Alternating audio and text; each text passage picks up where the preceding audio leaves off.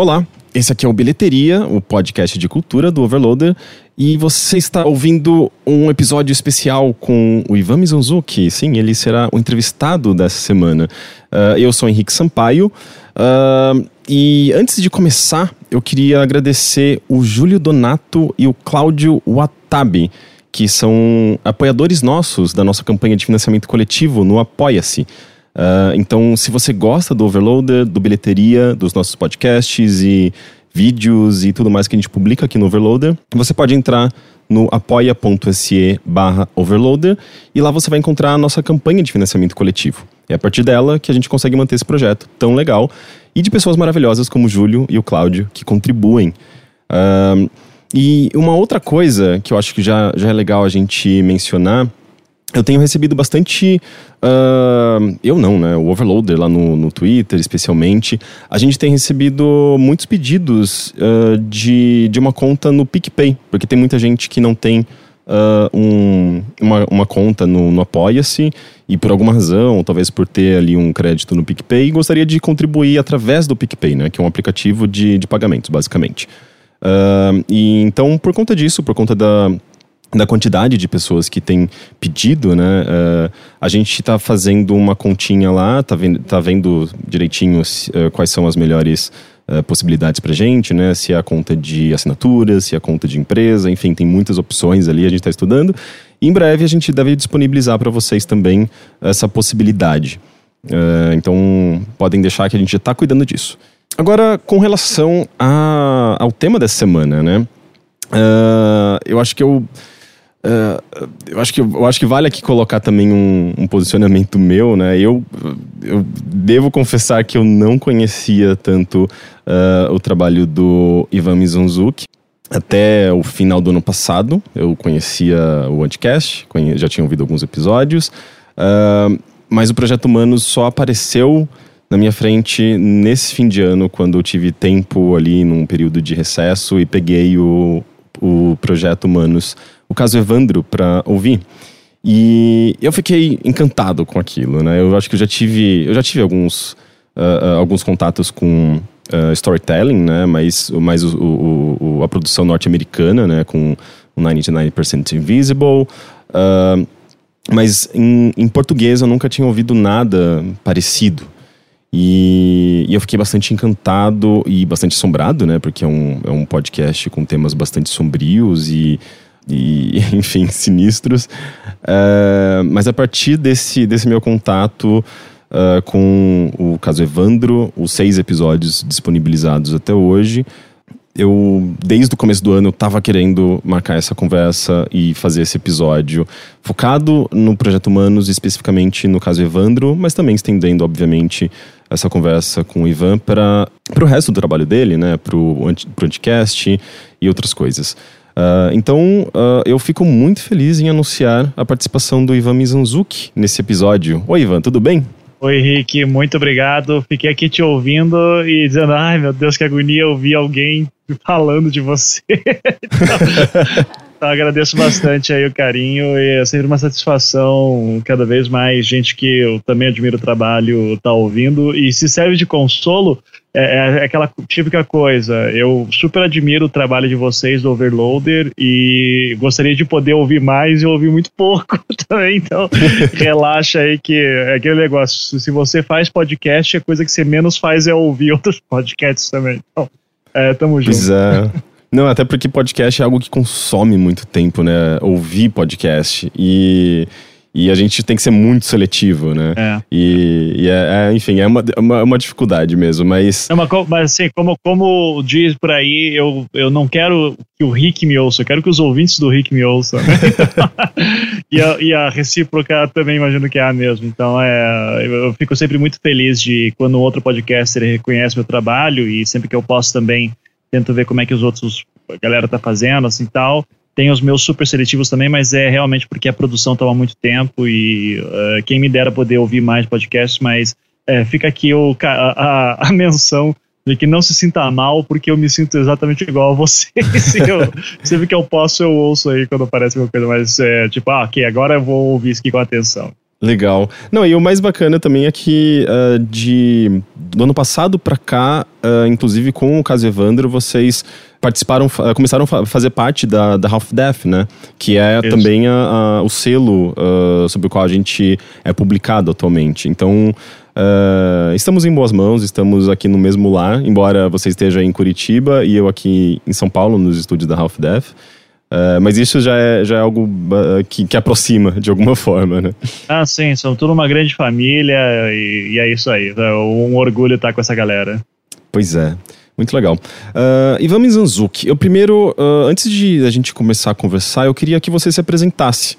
Uh, falasse um pouquinho do, do que você faz uh, e do, da sua participação também no Anticast, no Projeto Humanos. Tá. É, versão rápida, assim, né? É, eu, o que paga minhas contas. Até ano passado eu dizia que o que paga minhas contas é eu que eu sou professor universitário, mas esse ano realmente podcast começou a se tornar uma coisa viável, assim, então eu agradeço muito é, a galera que financia, né? Os nossos ouvintes. É, mas enfim, eu, eu, sou professor universitário, eu, essa é a minha profissão de dia, por assim dizer. É, dou aula no curso de arquitetura, é, atualmente só nisso na PUC do Paraná, é, especialmente História da Arte e daí algumas outras matérias também que aparecem de vez em quando. É, mas a minha formação mesmo é em design, só que eu sempre gostei da área acadêmica, então fazer mestrado numa área totalmente diferente, porque eu queria estudar outras coisas, que daí tem a ver também com o meu trabalho do Projeto Humanos, que é fazer meu mestrado em Ciências da Religião, uh, em São Paulo, inclusive. Foram dois anos muito divertidos na PUC de São Paulo. É, daí, ao terminar o mestrado, eu estava trabalhando como designer em editoras e gráficas, eu sempre gostei muito desse, desse meio. E daí, em 2011, fui chamado para dar aula em uma universidade uh, aqui do Paraná, uh, a Unibrasil, e também entrei no doutorado e comecei o Anticast. Então 2011 foi um ano intenso, por assim dizer, né? Que eu já ouvia podcasts e deu essa vontade de fazer podcast. E, o Anticast começou como esse podcast de ah, vamos, do que a gente sabe falar, eu e meus amigos? Ah, de design. Então vamos fazer um podcast de design. E fechou. Que é uma ideia muito estúpida, né? Você fazer um, uma mídia de áudio para falar de uma coisa que é super visual, assim.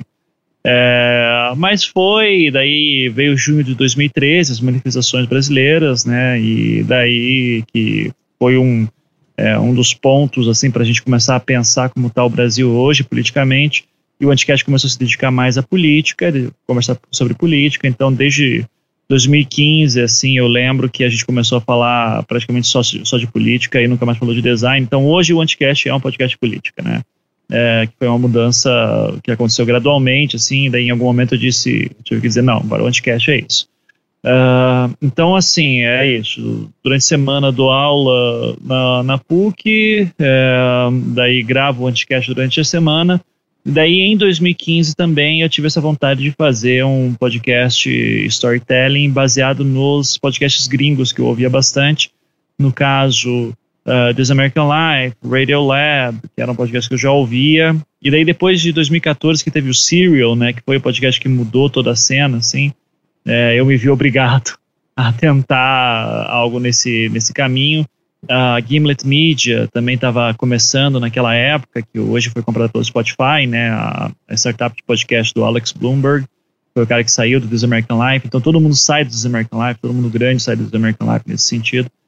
Eu comecei a estudar essas técnicas de podcast storytelling, fiz um piloto com uma história com meu pai, né, que é o, o Bom de Briga. É, teve uma boa aceitação nos ouvintes do Anticast, eu disse, ok, acho que aqui eu tenho alguma coisa interessante para explorar.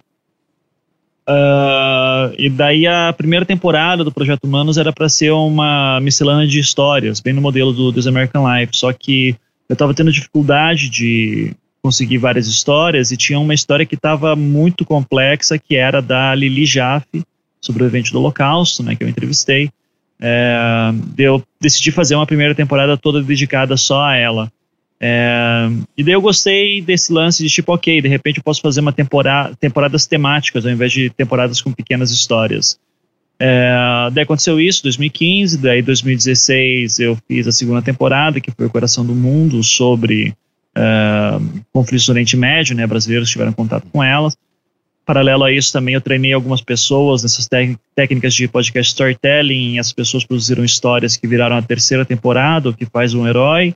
é, que foi uma experiência muito bacana, que daí eu não estava é, eu produzindo as histórias, eu estava mais dirigindo elas, né? E isso foi uma experiência muito legal.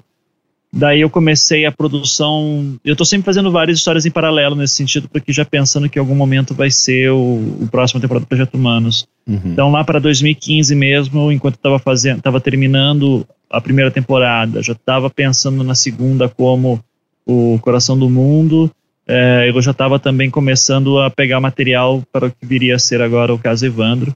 Então, é, só que ainda estava bem no início, estava lendo algumas matérias, falando com algumas pessoas. É, daí 2016 eu comecei a estudar mais a fundo o caso Evandro. É, daí era para a temporada ter saído em 2017, mas daí teve um problema jurídico que eu cheguei, eu cheguei a contar, no, acho que no segundo episódio. Uhum. Uh, tive que dar uma segurada e daí em 2018 finalmente saiu uh, a quarta temporada do Projeto Humanos e que é, tenho muita honra de dizer que está sendo um puta sucesso, assim, então fico muito feliz com quem está curtindo. Legal, é, já foi uma introdução que já aborda é, um pouquinho de tudo que eu queria conversar contigo, mas. É. Não, já, desculpa, é que, é que, geralmente o pessoal vai, ah, de onde você vê, o que você faz? Então, daí eu já, já passo direto, assim, o, o, roteiro pronto. Desculpa matar a pauta aí. Não, mas tudo bem. É, inclusive já é, já é ótimo, assim, eu acho que já, já fica bem claro. Uh, essa sua trajetória né, com podcasts, né, que é uma mídia que você acabou se estabelecendo Uh, e, e, se desenvolvendo, né, e ajudando a contribuir com, com o cenário mesmo de podcasts aqui no Brasil, né. Uh, inclusive, uh, quando que você começou com o projeto Humanos?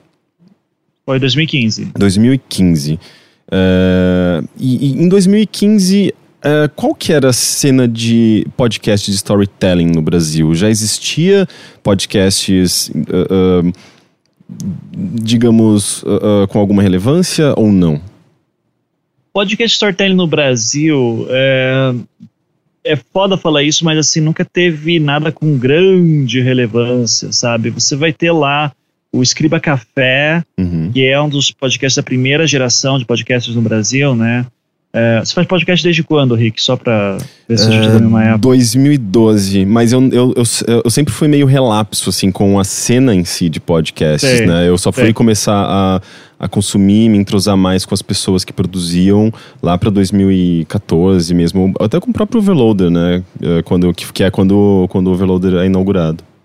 Sim. É, é que, vamos lá, assim, a gente no, no Brasil a gente tem o.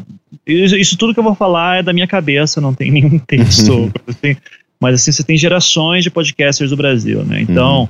primeira geração lá que começa 2004, 2005, né? Tipo, surge podcast como mídia lá por causa do The Guardian, que bota um arquivo MP3 um feed RSS. No ano seguinte já tem podcast no Brasil, né? É, e o nome primeiro do podcast brasileiro eu sempre esqueço, e é uma vergonha isso, então desculpa quem está ouvindo. É, mas daí, assim, nessa primeira geração, já sai lá a galera do Jovem Nerd, sai é, Melhores do Mundo, que estão aí até hoje, é, o próprio Rapadura Cast, é, e, e, sai o Escriba Café. É mais ou menos dessa primeira geração também, assim. Uhum. Então, a gente está falando de uma galera de que dá um boom, assim, até 2008, 2009, tem uma crescida, assim. Uh, e daí depois dá uma diminuída, uh, e daí vem uma segunda geração lá para 2011, que é onde eu já me encaixo, assim, daí dependendo de quem está falando, pode ser uma segunda, terceira geração, enfim. Uh, o Escriba Café, ele já tentava fazer alguma coisa desse jeito, só que a diferença é que o Escriba Café, ele tinha, era um apresentador, eu acho que eles ainda fazem podcast, não sei dizer sinceramente, por muito tempo foram um dos maiores do Brasil, mais referenciados e mais elogiados, é, porque daí era o apresentador lendo um roteiro é, e ele fazia uma sonorização tal, mas ele não fazia esse trabalho uh, que eu acho que é mais o teor do Projeto Humanos, que é esse trabalho jornalístico de conversar com pessoas que viveram alguma situação. É, era mais do tipo assim, ah, a biografia do Leonardo da Vinci, uhum. sabe? Era uma coisa desse tipo. É, vou contar a história de uma batalha da Segunda Guerra Mundial. Então era uma parada um pouco mais é, maior, assim, mais histórica, não tanto é, com é, esse interesse de construir histórias a partir de relatos de pessoas que vivenciaram alguma coisa, uhum. né, que é mais a, a pira do Projeto Humanos. Então, nesse sentido, quando eu lanço em 2015 o Projeto Humanos, você tem lá o Escriba Café, é, e você tem, em verdade seja dita, tinha outras pessoas também tentando, só que é, daí vem da, do privilégio que eu tive de quando eu criei o, pod, o Anticast em 2011, é, acho que foi 2012, 2013, a gente já foi pro B9, né? Que na época era o Brainstorm 9. E daí a gente teve um, um, crescimento de audiência assim que foi exponencial. A gente começou a ter uma vitrine muito grande.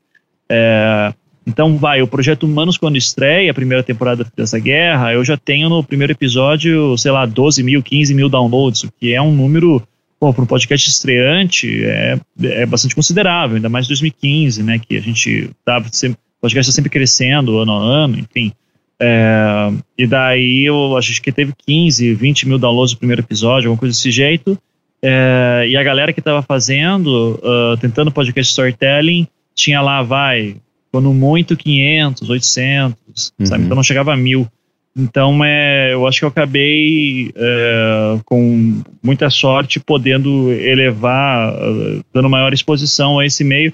Só que e eu tinha o sonho de que isso fosse influenciar mais gente a fazer mais coisa, mas infelizmente não acontece tão fácil porque storytelling é muito difícil de fazer, né? Sim. É, e de cabeça eu não vou lembrar, acho que o Diário do Menestrel já estava fazendo alguma coisa é, que era um podcast bem bacana. Uh, daí eu vou ter que relembrar de cabeça, assim, mas é, é mas tinha, tinha uns dois ou três assim que estavam tentando, mas como eu falei, com um alcance muito menor graças ao privilégio que eu tinha também de estar no B9, né? Sim. Uh, é, e como você falou mesmo, né? É algo que demanda mais tempo de produção, porque não é como um podcast convencional em que as pessoas sentam uh, e discutem algo, né? Ok que muitas vezes tem uma preparação, tem uma pesquisa, uh, especialmente quando, quando existe uma entrevista, né? Ou quando é um assunto especial, assim, que precisa ser tratado com mais calma. Mas uh, o podcast de storytelling, ele demanda ali um roteiro, às vezes sonorização, essa pesquisa mais aprofundada, né? O projeto Humanos mesmo, eu quero entrar nesse, nesse assunto daqui a pouco, mas eu imagino que ele seja um negócio gigantesco, assim, em termos de, uh, de investigação. É jornalismo investigativo mesmo, assim, não é apenas um. Uh, um uh, um trabalho, uh, como eu posso dizer, assim, um trabalho caseiro, né? Tipo, que o podcast, ele, ele, ele meio que, ele tinha, ele tem muito até hoje, né? Eu acho que grandes podcasts, eles, eles ainda carregam muito dessa, dessa característica de ser uma coisa meio casual, né? Uma conversa casual. Uh, e, o, e o podcast de storytelling, eu acho que os bons podcasts de storytelling, eles são grandes produções perto do, dos podcasts convencionais, né? Sim. É, eu, eu gosto. O Léo Lopes fala bastante que o podcast brasileiro tem muito aquela cara de rádio AM, né? Uma conversa informal, uh, que fala diretamente com o ouvinte. Uhum. É, e eu gosto muito dessa perspectiva. É, e, e, isso, inclusive, me afetou bastante, porque eu vi o trabalho que eu tinha para fazer o Projeto Humanos e até então eu fazia até uma edição legalzinha no Anticast, sabe? O Anticast é muito engraçado porque ele, ele foi se deteriorando com o tempo em questões de edição. Os primeiros episódios eles são super editados, trilha sonora tal. Daí eu comecei a ouvir podcast gringo de bate-papo e os caras não botavam trilha sonora, não botavam nada, dizendo, ah, que porra de botar trilha sonora, então foda-se, vamos uhum. botar sem nada. Ah, mas é, é, uma coisa que afetou a gente também, né? No passado, no, nos primeiros podcasts que uh, que a, o pessoal aqui do Overloader participava, né, no, no IG, no Games on the Rocks, eram é, super editados, tinha música, tinha uh, sei lá, vinhetinhas, era todo cheio de frufru, né? E atualmente é uma coisa bem mais crua, porque uh, eu acho que o, o, formato vai mudando, a gente vai entendendo como uma coisa diferente, né? E eu acho que talvez a gente ainda tivesse uma influência muito grande da, uh, de programas de rádio dos anos 90, né? Que tinha, assim, a música de fundo enquanto existia essa discussão. Uh, e, e, de certa forma o rádio e o podcast estão sempre nesse, nessa conversa, né? Uh, é. Direta. E, e, e, obviamente esse formato vai, vai sendo descoberto, vai sendo talvez desassociado um pouco do rádio, né? E eu acho que por isso que a gente vê também essas mudanças, né? É, eu acho que a gente tinha, pelo menos para mim, tinha muito aquela cara de podcast nacional tem que seguir o Jovem Nerd, sabe? Uhum. Então, Jovem Nerd tem vinheta, tem quadro, tem vírgula sonora, tem trilha sonora, sabe? Então, tipo, tudo que tinha que ter, tinha que seguir o Jovem ah, Tinha até aquela discussão de. É muito engraçado, que eu lembro certinho na época. Todo mundo faz, é, vai criar um podcast novo, todo mundo. Introdução, leitura de e-mails, uhum. e daí a pauta principal, que era o modelo do Jovem Nerd. E daí ainda. E todo mundo falando de cultura pop, né? 90% dos podcasts, sei lá, seis anos atrás no Brasil eram de cultura pop. E é muito legal ver como diversificou. É, diversificou. Uhum. É, só que daí, a partir do momento que eu comecei a fazer o Projeto Humanos e eu vi o trampo que me dava, e daí eu via a quantidade de trabalho que me dava para fazer no podcast também, e que eu fazia aquilo toda semana, eu disse, velho, não vale a pena, sabe? É só PJs conversando, de verdade. Daí eu comecei a fazer testes, eu parei de editar, é, assim, o bruto só tirava uma gaguejada ou outra quando alguém caía na conexão, que isso tem que cortar. Uhum. É, mas trilha sonora eu tirei e o pessoal não reclamou, então eu disse, tá aí, ninguém se importa também, então manda ver. É, e já no Projeto Humanos eu preciso cada é, cada segundo tem que estar tá bem planejado, né? E, então, já que eu, se é para gastar tempo com edição, eu prefiro gastar tempo com edição em uma coisa tipo Projeto Humanos. Né? Sim. Pra mim faz mais sentido. E é engraçado que em termos de forma, ele não se diferencia tanto de programas de rádio que a gente tinha no passado, ou que talvez a gente ainda tenha hoje e apenas não consuma, né? É, como, não sei, rádio novela. Eu lembro de quando eu era criança, minha mãe ouvia umas histórias, tinha algumas bem sinistras até, tinha um. Eu não me lembro agora do nome daquele radialista, mas tinha um programa que eu acho que ele é até bem famoso, chamado Que Saudade de Você. Que era um Sim. programa de, de. Eu acho que basicamente pessoas que morriam, não sei, era tudo muito trágico e era meio assustador. Eu não sei por que minha, minha mãe ouvia aquilo. E... É, o Eli Correia. Eli Correia. Falo, que era um baita contador de história, né, assim, da rádio. Pois Sim. é, e, e, e é engraçado como, de certa forma, o storytelling é vendido como alguma coisa muito nova do nosso uh, da nossa época, né, da internet, quando na verdade isso é um modelo, é um formato muito antigo, né? Você acha que é que é meio que uma continuidade, dá continuidade a esse, a esse formato que a gente já conhecia? Você acha que são coisas diferentes? É, é o que eu ia falar. São coisas diferentes, mas são continuidades, tá? Uhum. É, tem um. Ai, eu não vou lembrar o nome do autor agora e nem o nome do livro. Tá, tá terrível essa fase pós-doutorado. Assim. desde que eu terminei o tutorial 2015, parece que apaguei boa parte, se tá, mas é, depois eu, eu puxo aqui pra, de memória para falar. Uhum. É, esse autor ele faz uma análise sobre a questão da rádio no Brasil, uh, como o rádio teve um crescimento, é, que, que, o Brasil ele tem um problema de mídias que se sobrepõem no seu desenvolvimento. Historicamente mais ou menos assim. Por exemplo, no final do século XIX você tem grandes gênios, tipo Machado de Assis, José de Alencar produzindo e tal, só que tem uma população que é gigantescamente analfabeta, né? A maioria da população é analfabeta, então pouca gente lê. Isso força com que os autores geralmente tenham que ter um segundo emprego, né? Então, é, e por isso que a gente tem muito pouco, a gente vê esse problema até hoje de muito poucos escritores são só escritores, né? Geralmente tem uma segunda função, terceira às vezes. É, o cara trabalha com tradução, dá curso, enfim, mas ele nunca consegue só escrever. Ao mesmo tempo, ele também, muitas vezes, é também o crítico. Né? Então, o crítico é, de literatura também é o cara que escreve livros. E daí começa a criar os clubinhos. É, daí chega 1930, a década de 30, é, o Getúlio Vargas, quando a, literatura no Brasil está ganhando um pouco mais de força, Vargas vem e coloca o rádio. E daí o rádio meio que atropela a literatura, fica meio capenga. Daí chega ali década de 50 e 60, a televisão atropela o rádio. É, e, e, nunca são mortes é, definitivas nem nada, só que elas, assim, elas vão perdendo força com o tempo.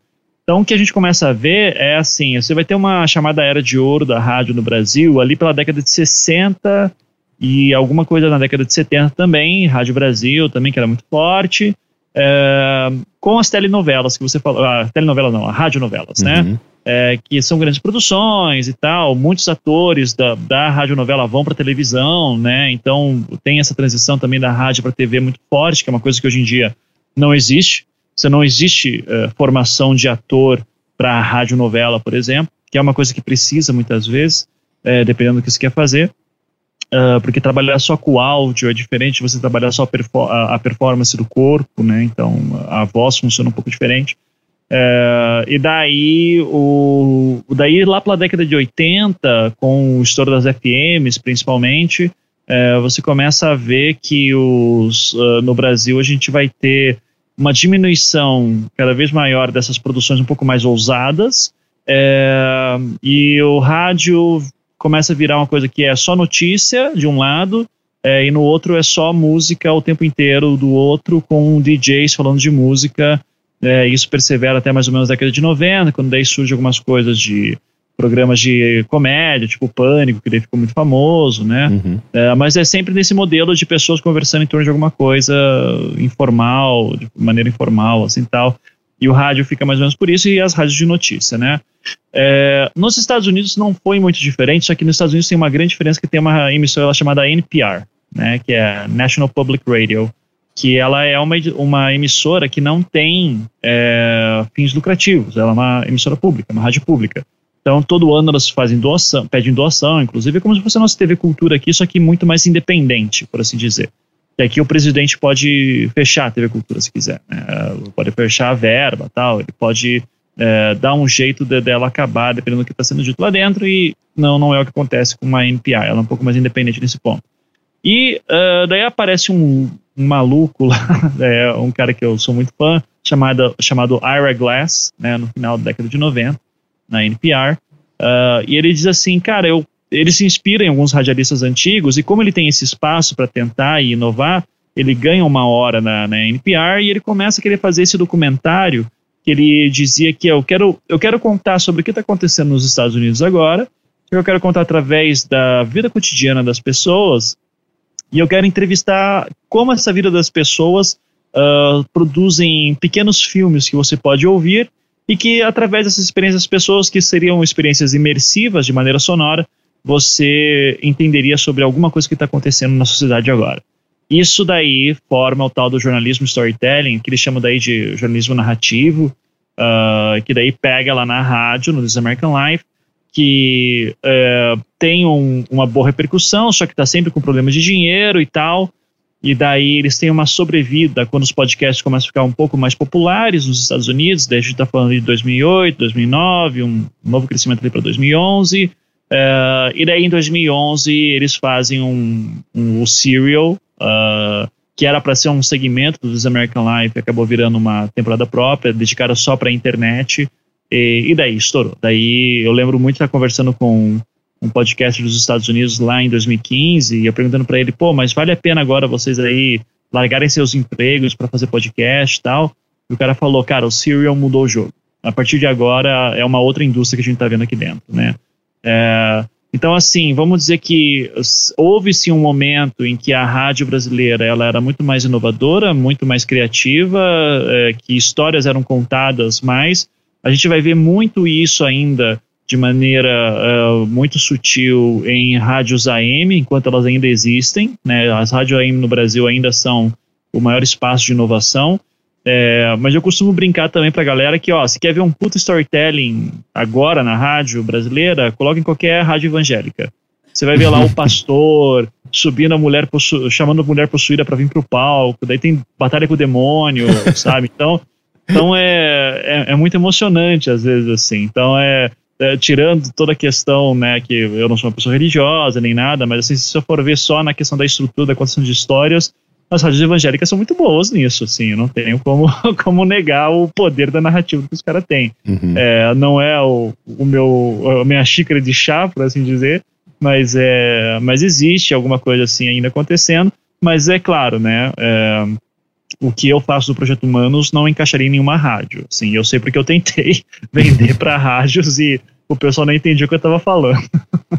E é engraçado, né, porque embora tipo, a, a, a, mídia ainda seja a mesma, né, em termos de, de como a gente consome, né, aliás, a gente consome ouvindo, mas a, o comportamento em torno da, da, da, mídia é diferente, né, a mídia podcast, a mídia rádio, uh, a maneira como é divulgado, né, mas uh, uh, essencialmente é a mesma coisa, é áudio, né? É algo que deveria existir esse entrosamento e não existe, né? Eu acho bastante, bastante curioso mesmo. É, eu acho que os radialistas, assim, que estão em rádio há um tempo, eles estão descobrindo o podcast agora, né? uhum. né? CBN está investindo nisso. Daí você tinha, faz um tempo já. Sempre que eu falo isso, tem alguém que fala: Não, pera aí, você tem lá o. Uh, você tinha lá o programa do Boechat, né? Na, na, inclusive, é, nos, nos, deixou aí, né? Uma perda enorme para o jornalismo brasileiro. Mas falava: Ah, tenha lá os podcasts do Boechat, que eram tipo colunas rapidinhas que ele lançava. Eu digo, gente, desculpa, isso não é podcast, sabe? Tá, é, é podcast na essência, vai. Muito técnica de você assina um feed e vem um arquivo de áudio para você. Agora, pô, não é um produto pensado para ser podcast. É, ainda mais com se eu tô numa CBN, numa Band News, numa grande rádio assim, uh, e eu tenho o cacife de montar um, um, podcast, eu vou querer fazer uma coisa que um estudante de jornalismo ou um adolescente em casa ou um cara que nem eu, que nem jornalista sou, não seja capaz de fazer. Uhum. Né? Eu, assim, se eu tenho uma estrutura de jornalistas por trás, por que não fazer algo que de fato se, vale a pena? É, daí a CBN fala lá que tem não sei quantos centenas de podcasts na grade, que é a maior agregadora de podcasts no Brasil. É, só que daí acaba tendo o problema de, assim, você vai ver a variedade, os programas não são tão interessantes, no grande volume, é, se juntar os 150 programas, acho que não bate a audiência que um Nerdcast tem. Né? Daí, é, se duvidar, eu tenho mais audiência que 90% dos programas deles, né? Eu devo perder pro Cortella, assim, mas daí, porra, quem quer brigar com Cortella, né? é, então, é, eu, eu, eu, eu, fico muito feliz quando eu vi, ano passado, uh, duas coisas, né? O, a CBN lançando o podcast Vozes, uh, que foi muito bem produzido, assim, e tem, e tem essa pegada de ser mais é, uma coisa mais ligada com storytelling mesmo e que não não busca apenas falar uh, sei lá, repetir o que já estaria numa grade de rádio, por exemplo, é uma mídia feita para, uh, para o podcast. E, claro, também é o, o, o presidente da semana, né, da, da Folha de São Paulo, hum. pelo Rodrigo Vizeu, o Vozes pela Gabriela Viana. É, então, são dois podcasts aí que vieram da mídia mais tradicional, uh, de jornalistas mais tradicionais, um da rádio e outro do, do impresso, e que daí chamaram de pô, legal, agora tem gente uh, galera da, da imprensa tradicional dando uma atenção maior para podcast. Ao mesmo tempo, é, eu já ouvi falar que não é tão fácil assim, tipo, que no início é muito do tipo, quero fazer uma coisa assim. E o pessoal da chefia nem entendia direito o que está sendo feito. Ah, para que você quer fazer isso tal? É, daí você tem que primeiro que provar para que, que serve, que tem, tem público, tem alcance, tem um mercado, é, e daí, daí eu penso, daí assim, depois que isso acontece, estoura, daí, ah, daí todo mundo quer fazer, né? Uhum. É, e eu fico, isso é uma coisa que eu fico muito feliz com o podcast brasileiro, o cenário, o cenário de podcast brasileiro. Que se você for ver os top 10, assim, de qualquer agregador de podcast que você usa, geralmente vai, 8, 7, 8 são independentes. Nos Estados Unidos, não. Nos Estados Unidos, é, são geralmente já de grandes empresas, né? Então, é de uma Gimlet, é, de um, é da NPR, é, WNYX, lá que é do Radiolab. Uhum. Então é, é muito bacana você ver uh, como assim, o podcast existe sobrevive e está crescendo no Brasil graças aos independentes como eu e você, né? Sim, mas ao mesmo tempo também aqui no Brasil uh, são os mesmos nomes quase sempre, né? Parece que leva mais tempo para que uh, novos podcasts se destaquem, né? Eu tenho a impressão de que Uh, parece que é, existe uma, uma, certa barreira, assim, para uma dificuldade do, do, dos podcasters novos alcançarem o grande público, será? Essa pergunta para mim é tão estranha, porque eu vou dizer para você que não, veja só, eu hoje estou tendo algum alcance. Só que eu já sou um cara que podcasters novos olham, sabe? Então isso é bizarro, assim, é toda semana. Isso me deixa muito triste, porque toda semana tem alguém me mandando Pô, Ivan, comecei um podcast, queria que você ouvisse, você não quer participar tal. E eu adoraria, mas eu não tenho tempo mais, uhum. né? É, eu já ouvi muita gente falando, pô, comecei um podcast por causa de você, porra, o Anticast fez isso, porra, o Projeto Humanos é foda, porra. É, então eu já comecei, eu já tenho que. Eu tenho que me acostumar com essa ideia em algum momento que eu não sou mais o cara que olha, ah, eu quero virar isso, né? Eu já estou sendo naquela posição que as pessoas dizem, não, eu quero fazer um trabalho igual ao teu. Uhum. É, então, sim, tem essa barreira. Ao mesmo tempo, veja, né? É, eu quatro anos atrás você não tinha Mamilos, por exemplo, uhum. é, que é um puta podcast também da Ju e da Cris, é, e que começa também super privilegiado no B9, é, só que hoje é um podcast muito maior que o Braincast, que é o podcast da casa, né, que era o podcast original, assim. É, você vai ter uh, sei lá, quando o Cid entrou na edição de podcast, lançou Não Ovo também, foi, foi, foi bastante interessante.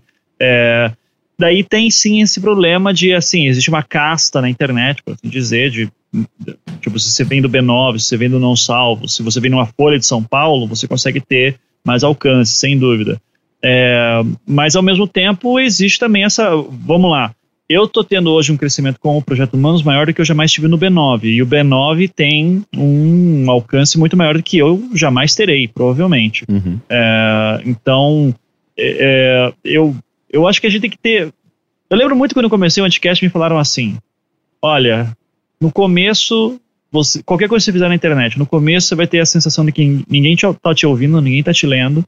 É, mas persevera que depois de uns dois anos você começa a sentir que tem gente vindo falar com você e você nem imaginava que aquela pessoa existe. É, então, assim, é, internet é muito mais frequência é, do que qualidade, muitas vezes. Então, é lançar programa toda semana. Você vai lançar programa ruim? Sim, mas é importante que tenha toda semana um programa.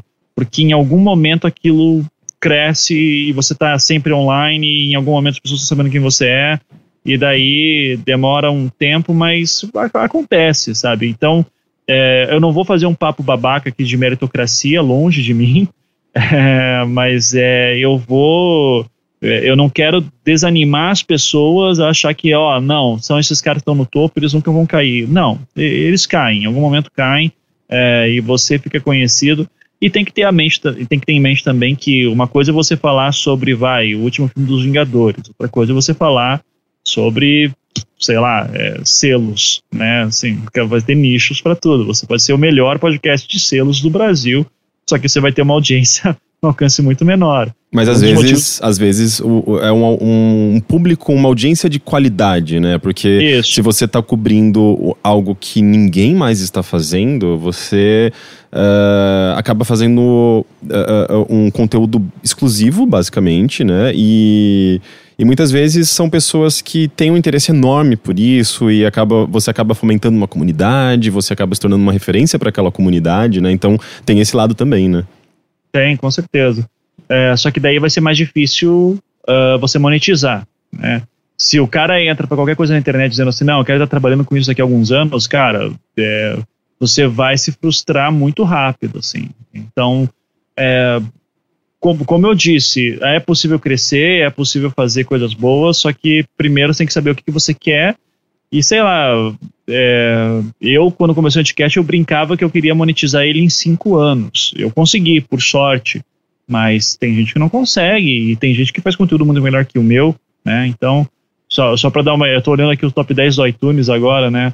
É, vai, você tem é, inglês todos os dias, como top 10 aqui, é, que está sempre em primeiro. Essas coisas assim de empreendedorismo, aprender inglês e autoestima, isso aqui sempre está nos topos, né? Uhum. Então é muito bacana ver uma, uma, diversidade, uma diversidade que não tinha antes. Agora, por exemplo, Vozes, que eu falei, está em 13 terceiro, Foro Teresino da revista Piauí, o Xadrez Verbal, é, o Projeto Humanos, o Anticast deve estar tá lá embaixo, é, tá, tá em 60 que daí tem esses algoritmos do, do, da Apple que são estranhos de entender também, mas, mas é legal porque, de novo, tá tendo alguma coisa, sabe, tá tendo uma variedade e são pessoas que não necessariamente estão em grandes grupos, então eu acho que tem espaço para todo mundo agora.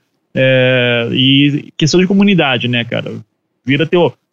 Gruda nos teus brother, na, nas tuas minas e vão lá é, fazer trabalho junto, porque daí, mesmo que você não tenha muito sucesso, pelo menos está se divertindo no caminho. Isso é mais importante. Sim. Aí ah, o ano passado, inclusive, né, 2018, foi tido como o ano do, o ano do podcast, né? Muito também por conta, talvez, da, uh, do, do, Spotify, que começou a, a incluir podcasts. Na, ali no aplicativo, então é, o, o, acesso ao podcast parece que foi bastante facilitado, né? E, e, e, isso acho que dá, acaba dando respaldo uh, mercadológico mesmo, né? Porque você tem mais pessoas consumindo, comentando, uh, você vê mais uh, empresas investindo, né? empresas grandes. Então, a partir disso, parece que a, a própria publicidade começa a ficar de olho no podcast como uma, uma mídia viável de, de se capitalizar em cima, certo? Sim. É, a gente acho que desde 2015 a gente brincava, né? Aí, 2015 é o ano do podcast, 2016 é o ano do podcast. E a gente sempre brincava com isso uh, todo ano, né? Mas 2018 realmente teve esse, uh, esse destaque maior por conta do Spotify. É, agora, acho que 2019, novamente, com o Spotify comprando o, Anchor e a Gimlet Media, né, que são a Gimlet que produz muitos podcasts e o Anchor que é uma puta plataforma de distribuição de podcast, a gente vai ver uma, uma mudança ainda maior no mercado dos Estados Unidos, e daí brasileiro adora copiar os Estados Unidos, né? Então é provável que daqui a pouco os publicitários estejam olhando para cá, para essa mídia também. É, daí vão ter que se acostumar que, pô, anunciar no Anticast não é anunciar na Globo, por exemplo, né? Anunciar na bilheteria não é anunciar é, na, em qualquer televisão que você quiser colocar. Uhum. É, você está trabalhando com uma coisa muito mais nichada e isso é bom e tem que saber trabalhar com isso. É, agora, o, o que vai vir, assim, eu acho que teve algumas coisas em 2018 que, além dessa questão do, do, do, uh, do Spotify, é, foi o lance novamente de que é, muita gente se informou pelas, das eleições por podcasts Daí coloco aqui Foro de Teresina, o presidente da semana da Folha, o próprio Anticast, que a gente fez uma cobertura é, de tudo que estava acontecendo durante as eleições. É, Teve então, o Politiquês gente, do Nexo também, né? Politiquês do Nexo também. É, então, assim, já começa a ser uma mídia que está cada vez mais presente e que cresce organicamente, né? Você não tem uma grande campanha do tipo, olha, o que é um podcast, né? É, e daí, e você teve, eu, eu tenho o grande prazer, assim, de muitas listas de pessoas falando, porra, esse ano saiu dois podcasts muito fodas, é, o Presidente da Semana e o Casevan, né, então, é, isso eu acho muito legal, assim, de, de ver a galera uh, apresentando para os pais, eu recebia muita mensagem assim de, ó, oh, mostrei para minha mãe, minha mãe nem sabe o que é podcast direito e ela tá maluca com essa história. Uhum. Então era esse Eu, eu fiz a mesma eu... coisa com meu pai. Falei, pai, você tem que ouvir isso, é maravilhoso. É, e o Spotify ajuda isso bastante daí, né? Uhum. vez de tipo, não, abaixa um programa de podcast e tal. Uhum. Aí era vai no Spotify, procura e encontra. É, né? Foi então, exatamente isso, o que eu fiz. é, então isso daí foi muito legal, assim. Então, de fato, 2018 teve muitas mudanças e se tudo der certo, isso, é, isso aí só vai crescer daqui para frente. Né? E você mencionou, né, essa, esse sucesso do caso Evandro. Uh, como que foi essa repercussão, assim? Foi além do que você esperava e o que trouxe para você? Uh, com o lançamento e com a, o sucesso do, de, de, dessa, dessa temporada, que eu acho que foi muito maior do que das outras, certo? É, sim, até o momento sim, e se, se, até o momento sim significa que, obviamente, não tem como voltar atrás. Uh, mas é, é, eu, claro, eu lancei seis episódios. É, se você me perguntar quantos episódios vai ter, eu ainda não sei dizer. Tá? no, site diz, no site diz que tem, são 20. É, mas não vai ser isso, vai ser mais. é, eu tô, no momento, editando o 25. Uau! E, é, e, e, eu espero que termine em 27, mas eu já que começo... Em, do, em 2027? é, imagine. É, a sensação que eu tenho é essa às vezes. É, mas eu, eu já tô com aquela voz no fundo da consciência falando, Ivan, você tá se enganando, você sabe que vai até 30, então... E eu não quero que vá até 30. Eu e são, e são só seis episódios lançados até agora, eu tô, eu tô muito é. chocado. É, é, mas é. Eu já explico um pouco sobre isso também. é, só que, ó, quando o. Eu, eu, então eu não sei, por exemplo, se a galera vai conseguir ouvir até o fim. Isso é uma coisa, tá? É, então, quando eu, eu tô. Quando eu penso na repercussão que esses seis primeiros episódios teve, eu fico muito feliz, obviamente. É, muita gente muito legal veio falar comigo. Uh, muita gente que eu nem sabia que me ouvia. Gente muito grande, assim, tipo, dizendo, pô, eu ouço Projeto Humanos, eu digo, você sabe quem sou eu? então, é, é, uma sensação muito legal, assim, mas ao, ao, mesmo tempo eu fico com um cagaço foda que agora eu consigo entender o que o pessoal do os roteiristas do Lost estavam sentindo, assim, sabe? Tipo, velho, em algum momento as pessoas vão encher o saco, ou não vai ter como agradar todo mundo. então, é, e eu digo isso pelo seguinte: 20, é muito fácil você se animar com seis episódios porque você tá com. Porra, é plot twist o tempo inteiro, sabe? É um supra-sumo foda. É, a partir agora do sétimo episódio, é, a planejamento é mais ou menos assim. A temporada. Eu, eu, eu, eu gosto de mapear a temporada do Caso Evandro como. Esses seis primeiros episódios que vocês ouviram foi a primeira parte. A segunda parte vai ser mais uns seis episódios, vai ser do 7 ao 12, mais ou menos. É, daí a terceira parte é do 13 terceiro até o 17 daí eu tenho, tô lembrando de cabeça aqui. E daí são, cada parte ela lida com um tema muito específico que estava inserido nesses primeiros seis episódios que vocês ouviram.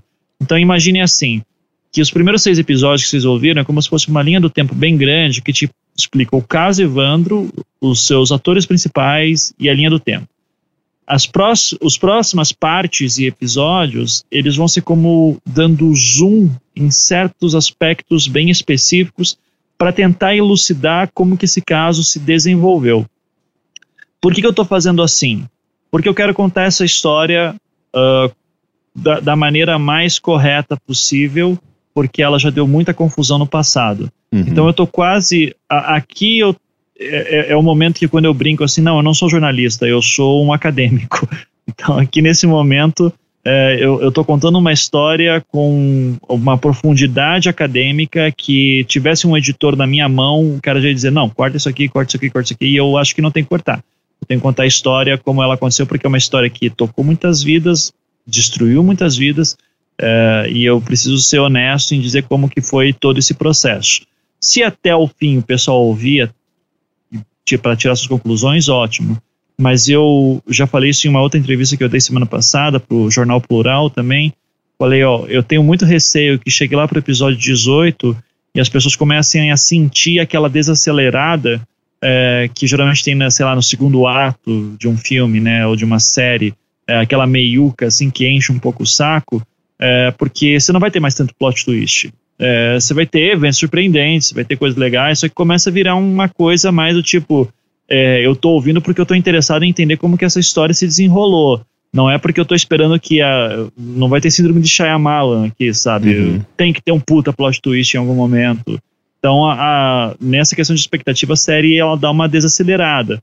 Vai ser mais para você construir. Os próximos episódios vão ser mais para construir os seus convencimentos sobre se as pessoas são culpadas mesmo, o que de fato aconteceu, é, qual a influência dos personagens, né, e se como que política e polícia entraram aí.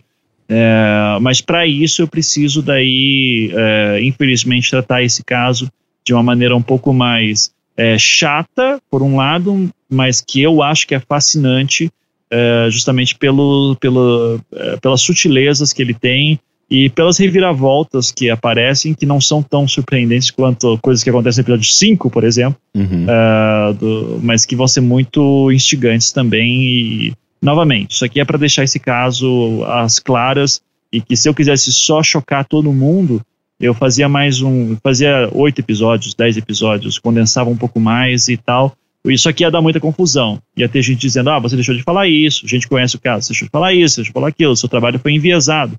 Eu quero justamente tentar ser o mais. É, que todo mundo possa falar à vontade. É a vantagem de eu ser um produtor independente. Eu posso. Se eu quiser publicar 50 episódios, eu publico, né? É a minha, minha sorte. Até porque. Uh por mais que seja uma história super envolvente de mistério e crime e, e investigação, ela não é ficção, ela é realidade, né? O, é. O, os processos. Tem processos em aberto ainda? A história ainda está acontecendo? Ou, ou já existem, digamos, conclusões e, e soluções para todos os, os, os mistérios em torno dessa história atualmente? Uh, o caso está concluído, não tem soluções para os mistérios. Os mistérios continuam.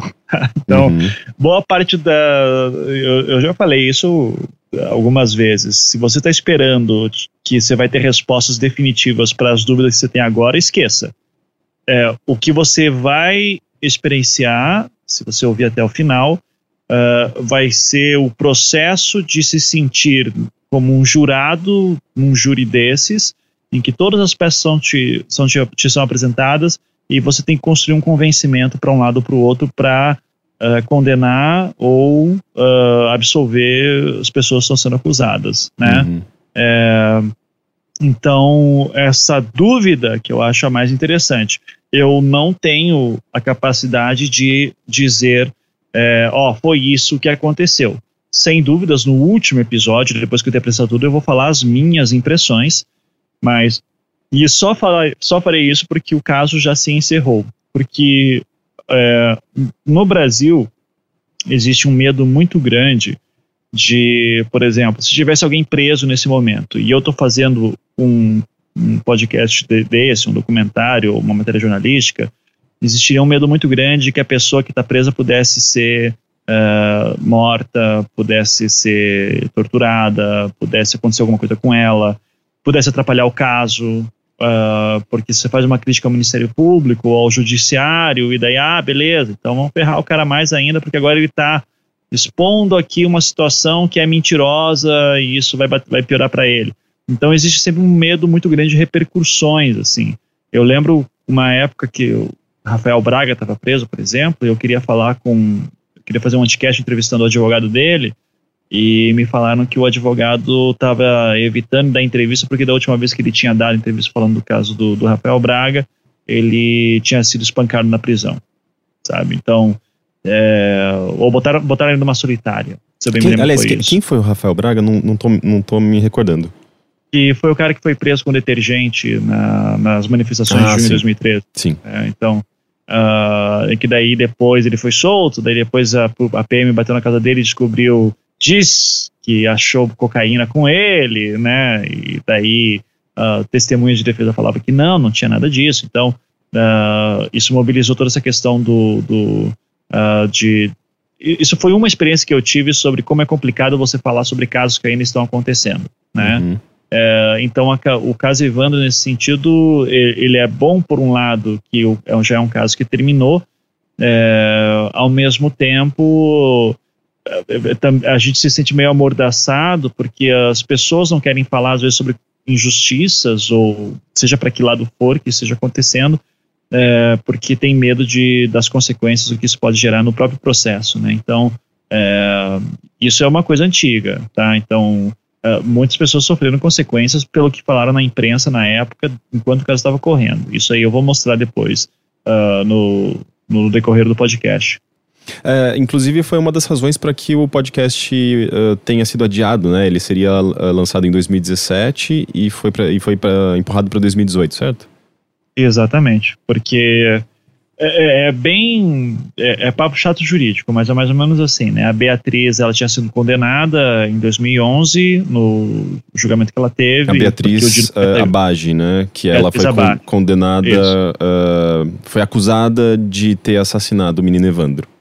Exato. Uhum. Beatriz foi acusada, daí em, do, em 98 ela teve o primeiro julgamento, só que o julgamento foi anulado depois de um recurso do Ministério Público. O segundo julgamento só aconteceu em 2011. Nesse segundo julgamento ela foi condenada é, a 21 anos de prisão em primeira instância.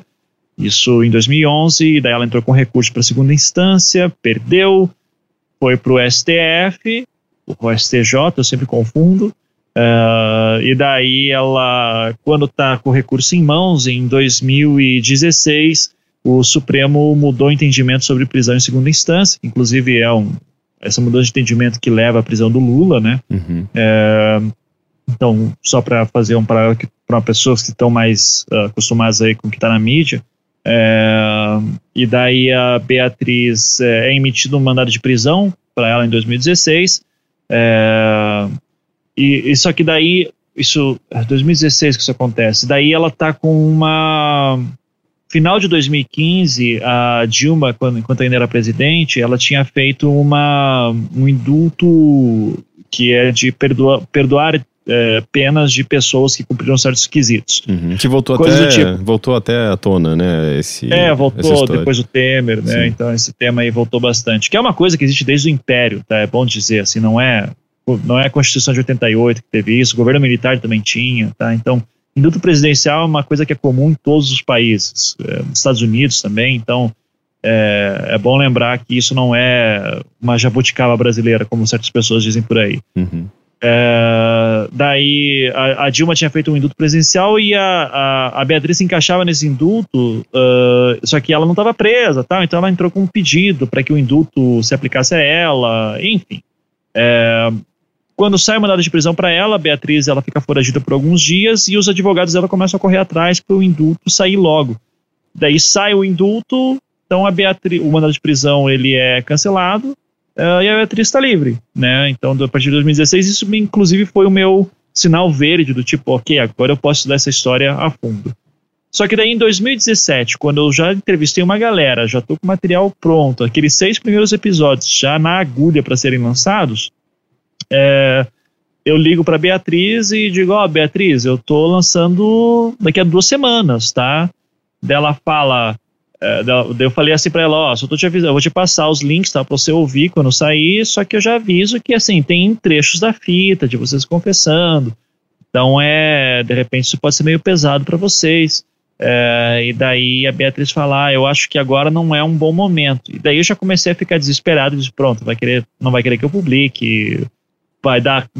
Tudo que eu não queria era arranjar um rolo do tipo, ah, você falou uma bobagem, você, eu não te autorizei a falar isso. Uhum. E ela falou isso, assim, do tipo, ah, você não me falou que ia botar pedaço da fita. Eu falei, Beatriz, estou fazendo um documentário, uhum. preciso, preciso pôr essas coisas, não tem como. Daí ela falou assim, daí que ela me explicou, tá, eu acho que agora não é o momento porque entrou, o Ministério Público está recorrendo contra o meu indulto. E isso para mim foi chocante, eu disse assim, cara, quem que recorre contra indulto? É uma coisa tão indulto presencial, foi autorizado, você não tem que recorrer. O Ministério Público começou a recorrer, primeira instância, perdeu, segunda instância, perdeu, e estava lá parado, uh, perdão, estava na segunda instância parado. Eu disse, bom, é, ela falou, ó, pensa aí, daí eu falei com meu, uh, com meu advogado, perguntei para ele o que ele achava, daí ele, ele falou assim, ó, se você quiser publicar, você pode, você tem todo o poder para isso, tá? Você não vai estar cometendo crime nenhum. Uh, se ela quiser te processar, ela vai perder, porque ela não tem o que fazer. É, mas eu entendo a preocupação dela de de repente você solta esse podcast, o desembargador que está com o recurso na mão ouve por algum motivo. Teoricamente, juízes e desembargadores deveriam ser pessoas isentas e imparciais, só que a gente sabe que não é. Então, de repente, ele ouve o podcast, ouve a fita, trecho da fita delas confessando o crime, é, houve só aquele trecho talvez fora de contexto, uhum. é, e isso influencia a decisão dele, sabe? É, então, é, eu acho é, você que decide. E daí eu decidi parar. Daí eu decidi realmente uh, segurar e disse, bom, já vou aproveitar então. Eu tinha planejado lá uns 10 episódios, 10, 12 episódios, e disse, ah, então eu vou me aprofundar em coisas que eu ainda não tinha analisado desse caso. Uhum. Essa, esse trecho da fita não aparece nos seis episódios iniciais, né? Parece no primeiro episódio, finalzinho, uma matéria da televisão, elas falando, uma fita de confissão das Abad, elas falando, nós matamos um menino. Ah, é, tá, eu não, não, me, não me recordava. É que, é, que é o final, assim, que diz assim, caralho, ritual satânico, e elas confessando. Uhum. Foi construído aquilo lá para vocês ficarem malucos mesmo, né?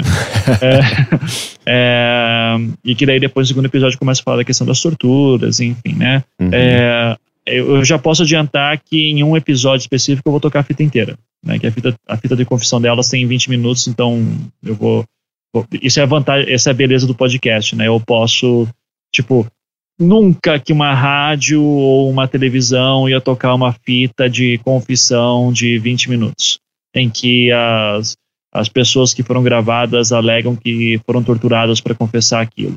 Então, é, as únicas pessoas que ouviram essa fita inteira foram no júri, que assistiram o júri. É, além dos advogados, promotores, enfim, as pessoas, é, e eu vou tocar ela inteira no, no podcast. Então, isso vai ser, daí, novamente, para cada um tirar sua conclusão. Né? Sim, e isso tudo eu acho que já, já, já, deixa bem claro assim o, a responsabilidade né, que você tem ao lidar com esse material, né? Porque você está lidando com uh, um caso muito uh, uh, complexo, né? Com muitos personagens e, e, e, personagens muito difíceis e ambíguos. E isso que estava falando, né? De, de você querer evitar interferir.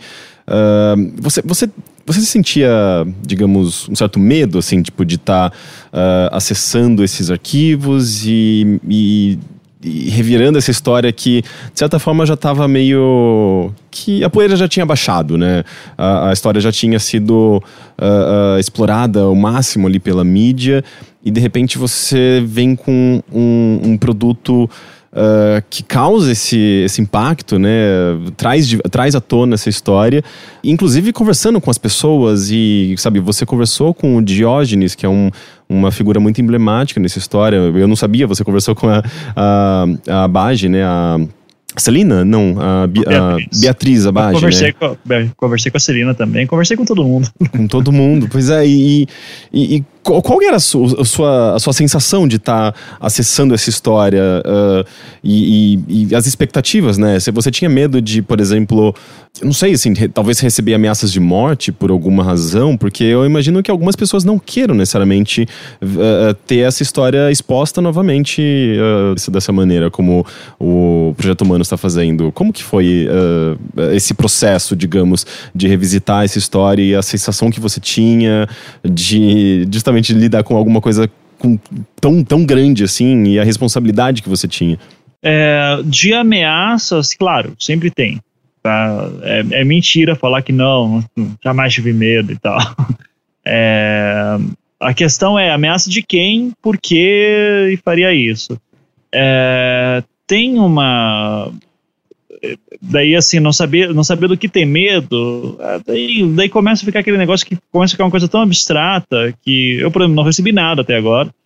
É, uhum. Pelo contrário, recebi elogios de várias pessoas de lados diferentes, né, falando que de fato meu trabalho até o momento está muito bom e tal. Daí vamos ver se se mantém as opiniões até o fim, espero que sim.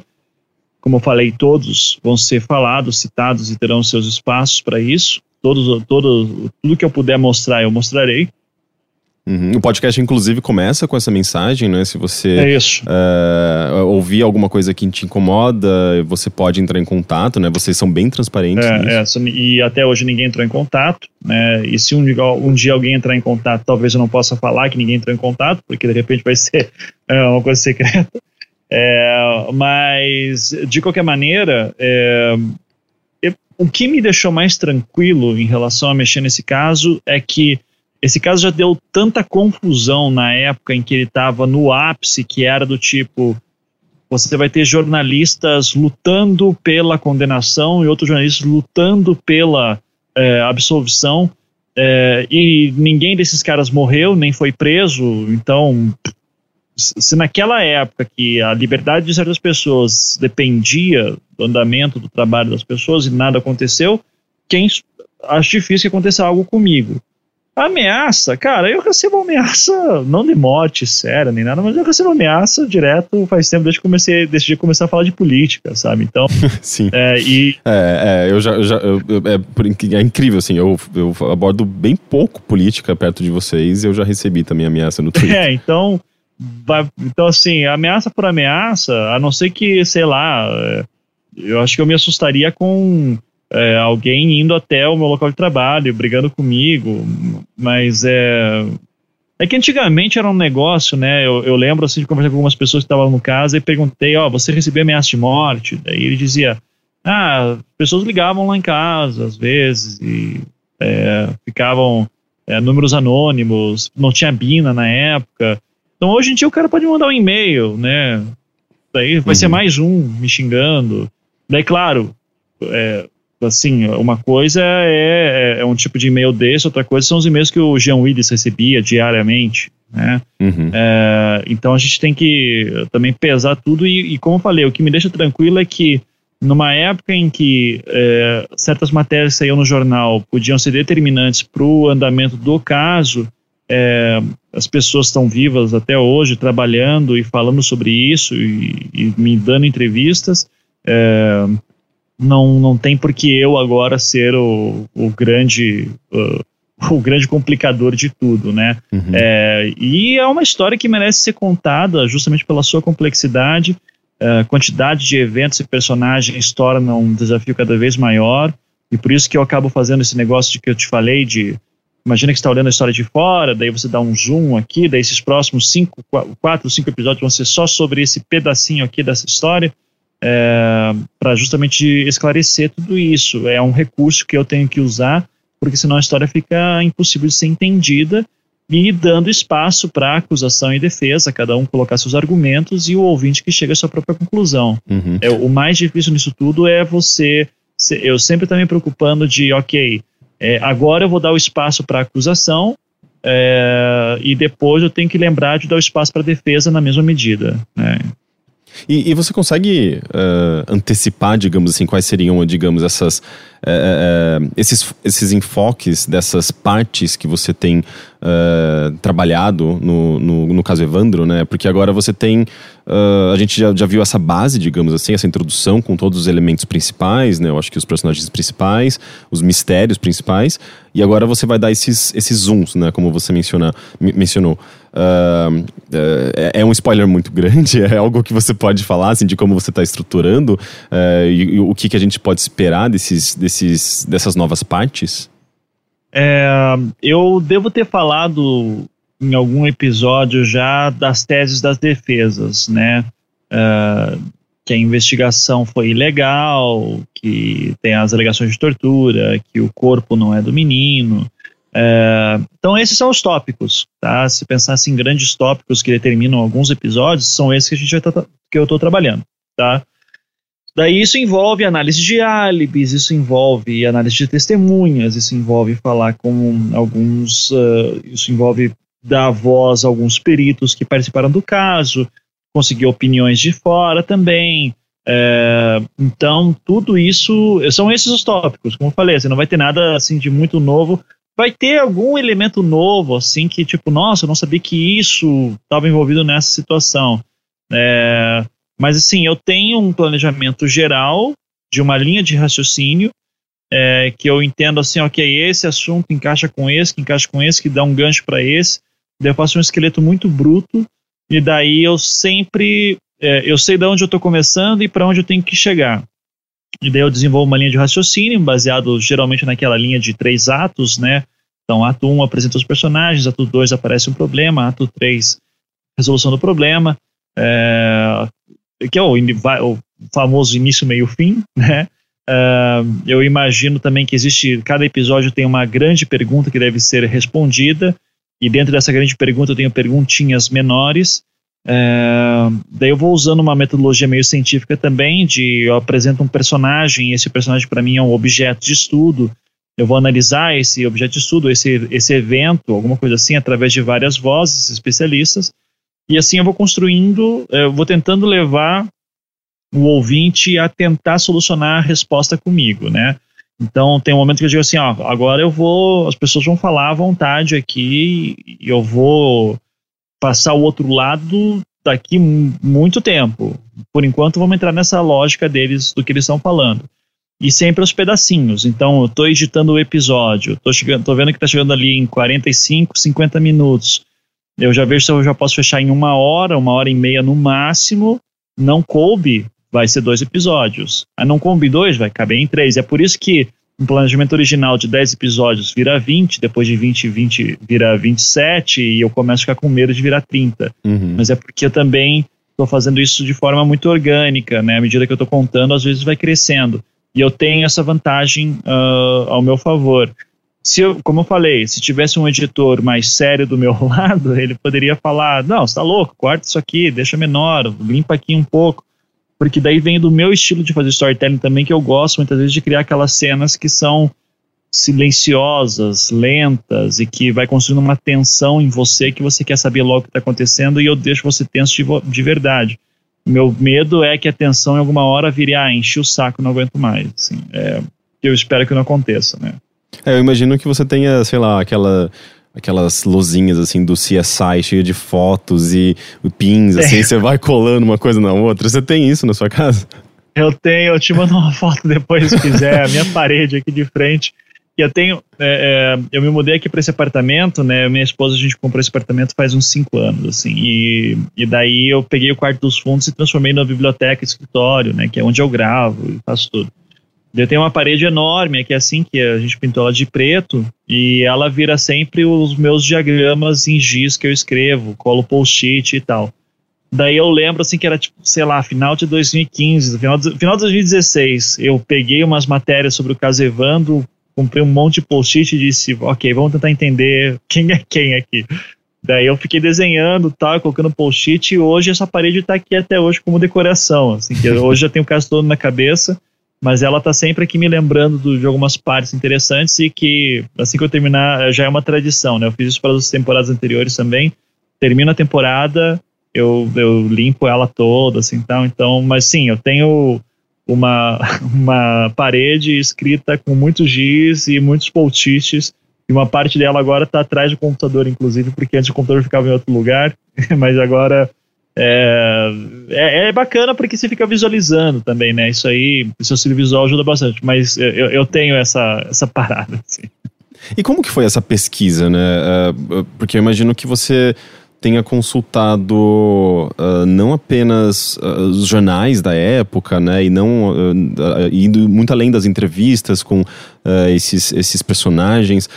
você, o que, que, mais que você foi atrás, assim, e como que você conseguiu acesso a documentos tão importantes? É, primeiro, assim, né? Isso é uma coisa que é legal, que eu até falo lá no making off do, do, do projeto do caso Evandro, lá no, no Anticast, não sei que número, que a gente lançou lá um making off, assim, com algumas pessoas que me ajudaram a catar a papelada toda. Qualquer pessoa tem acesso a qualquer processo que seja público, que esteja numa vara do Tribunal do Júri ou no Ministério Público, muitas vezes também, Uh, mas, uh, sim, tem um processo lá rolando, você pode ir lá, eu quero dar uma olhada aqui. Se o caso ainda estiver rolando, você não vai poder levar para casa. Eu tive a vantagem de, como o caso já acabou, eu só escrevi uma carta para o juiz lá da vara, é, uma autorização, ele autorizou, os caras trouxeram todos os autos do processo para mim, me deram um prazo de uns 10 dias para ficar com eles em casa. Foram uh, uns 60 volumes, o que significa que, cara, era muita, era muita coisa, era insano aquele negócio. Então, é, e o meu prédio não tem elevador, então tinha que subir tudo escada, foi um inferno. É, mas daí a gente trouxe todas as caixas aqui para casa. Eu comecei a ler um pouco dos autos e tinha umas duas, três caixas assim que era só de fita VHS. É, e nessa fita VHS tinha tudo, tinha é, matérias de imprensa da época, tinha fitas que a polícia gravou, tinha fita cassete, tinha fitinhas, aquelas de gravador de antigamente. Eu tive que comprar um gravador para fazer a digitalização, eu tive que comprar Uau. um Walkman, que eu não tinha nada disso mais. Fantástico. É, é, eu tive que pegar um videocassete emprestado de uma tia minha com uma. Daí pegar uma placa de conversão para vídeo digital também. E, é, e daí era, foram dias assim só digitalizando tudo isso. É, daí eu conversei com um dos advogados de defesa, porque o que eu estava fazendo? Eu estava pegando os autos e tirando fotos de cada página, né? Porque é muito caro você mandar digitalizar tudo isso. Uhum. Mas daí eu conversei com um dos advogados de defesa do júri de 2011, o doutor Adel Eltassi, que é o advogado lá da época, e ele falou: Não, eu tenho tudo isso digitalizado para você até o volume, sei lá, 40, 60 volumes. Então, se você quiser, eu te passo. Daí, porra, salvou minha vida. Daí eu peguei é, daí ele demorou um tempo, mas ele me passou todos os volumes. É, e eu daí tirei fotos dos volumes que faltavam.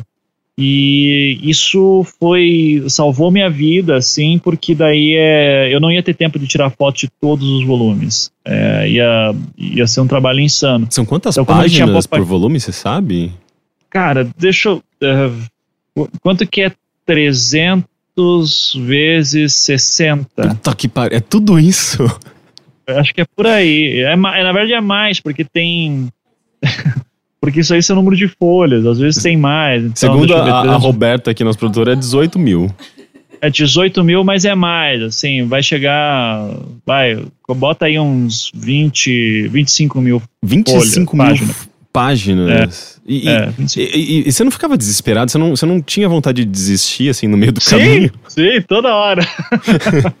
Mas é que é, o legal desses processos é assim, daí você vai aprendendo como é que funciona. O, que, o caso mesmo, isso é uma tônica geral, ele ocorre geralmente nos cinco primeiros volumes, assim. Então ali você tem todos os elementos. E daí você tem muito recurso, tem muita juntada, documento, blá, blá, é, e tem muita repetição, sabe? E daí tem a anexação de outros inquéritos, e daí você tem que tentar se perguntar por que, que aqueles inquéritos estão sendo anexados, por que estão juntando esse documento, por que não sei o quê. E isso que é o mais chato, porque é raro ter alguém que, uh, sabe, o advogado não escreve, ó, oh, estou anexando esta fita aqui porque ela tem isso, vai me ajudar em tal coisa, que o advogado não vai entregar tudo assim, né? No máximo uhum. ele vai fazer depois um requerimento para o juiz, justificando a partir de um material que ele fez tal coisa. Daí ler tudo isso assim para entender a lógica de como o processo se monta é, é, é complicado, mas é, é, e daí tem muita matéria de jornal que foi anexada. É, então, assim, para mim foi um bom tempo para eu entender a linguagem de um processo. É, depois que eu entendi a linguagem do processo, entender qual que é a função e que, qual, qual é o nome das etapas, eu tive muita gente que me ajudou nisso. E daí teve um momento que foi muito legal, que eu cheguei para alguns ouvintes do, do Anticast e disse, ó, seguinte, eu tô montando a nova temporada do Projeto Humanos, vai dar um trabalho do caralho pra...